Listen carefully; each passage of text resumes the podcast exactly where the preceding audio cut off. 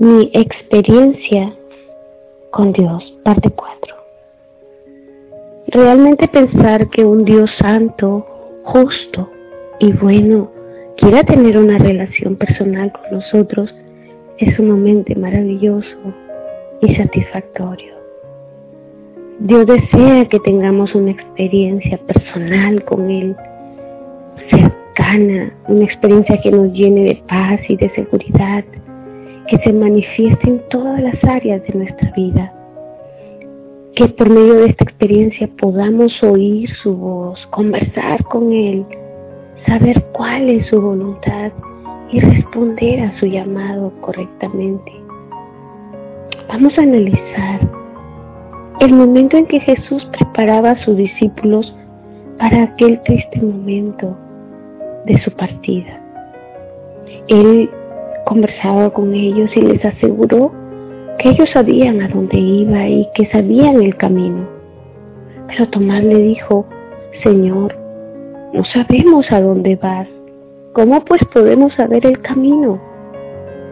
El Señor le responde, yo soy el camino, la verdad y la vida. Igual nos pasa cuando nos acercamos a Dios para saber cuál es su voluntad diciéndole, Señor, ¿qué hago? ¿Cómo hago? Quiero servirte. Él nos dice que no necesitamos un mapa detallado para poder hacer su voluntad, que solo debemos seguirlo un día a la vez, porque Él es el camino, ese camino que nos conducirá a cumplir el propósito que Dios ha trazado para nuestras vidas. Él se muestra como el modelo a seguir, porque Él vino a cumplir la voluntad de su Padre. Él en todo momento mostró obediencia, comunicación y respeto con su Padre.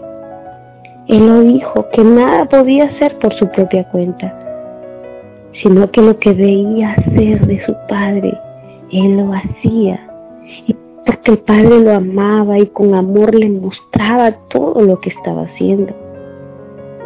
Jesús se encargó de dejarnos claro el tipo de relación que tenía con su Padre, una relación perfecta de amor y obediencia. También nos enseña que si queremos hacer su voluntad, entonces tenemos que aprender a ser siervos. Y para ser un buen siervo, tenemos que ser como el barro en manos del alfarero, dejarnos moldear y permanecer en las manos del Maestro para que nos pueda usar conforme a su voluntad. Dios obra a través de sus siervos.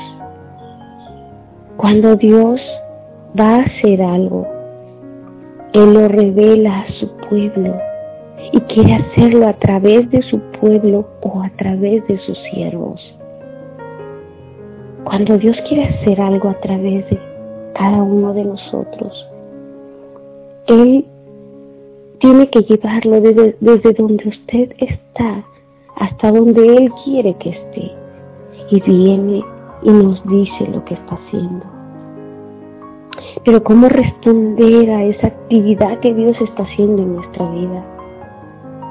Hay siete realidades que nos darán una mejor comprensión.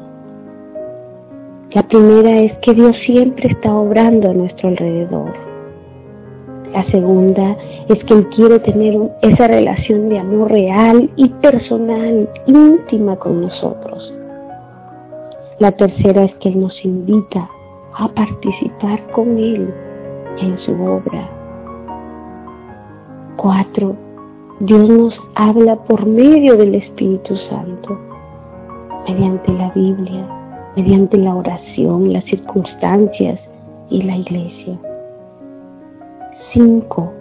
La invitación de Dios para trabajar nos lleva a una crisis de creencia que exige fe y acción.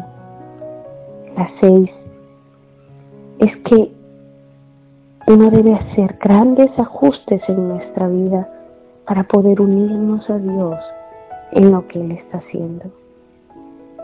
Y la última es que para llegar a conocer a Dios por experiencia, cuando le obedecemos y Él realiza su obra a través de nosotros. Tomemos como ejemplo a Moisés. El llamamiento de Moisés es un ejemplo muy bueno de la manera como Dios obró con estos personajes de la Biblia.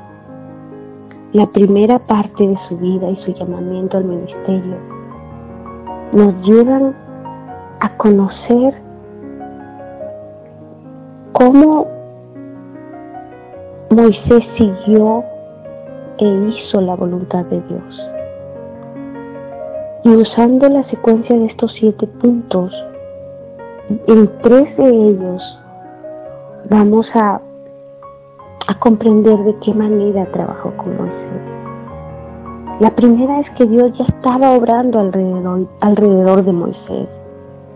Dios escuchó el clamor de los israelitas y se acordó de ellos y trabajaba en función de este propósito que él tenía. Segundo, es que Dios buscó con Moisés una relación continua de amor que fue real y personal. Él se acercó a Moisés, él tomó la iniciativa y luego él invita a Moisés a participar con él en este trabajo. Cuando le dijo, disponte a partir a Egipto porque tú vas a sacar a mi pueblo de Egipto. Él inició una relación de amor con Moisés y lo hizo por medio de esa zarza ardiente. Dios le dijo que iría con él a Egipto buscó una relación continua de amor con Él, porque Dios tenía un propósito que ya estaba realizando en el mundo de Moisés. Aun cuando Moisés estaba exiliado en el desierto pastoreando sus ovejas. Moisés ya se encontraba en el proyecto, en el programa de Dios, en el cumplimiento del tiempo de Dios, justo en el centro de la voluntad de Dios. Para cuando Dios estaba a punto de liberar a los hijos de Israel, el factor importante no era cuál era la voluntad de Dios para Moisés. El factor importante era cuál era la voluntad de Dios para Israel. El propósito de Dios era librar a los hijos de Israel y Moisés iba a ser el personaje mediante el cual obraría para lograrlo.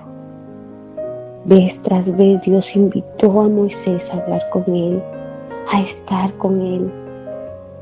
Dios mantuvo continuamente esa relación con Moisés.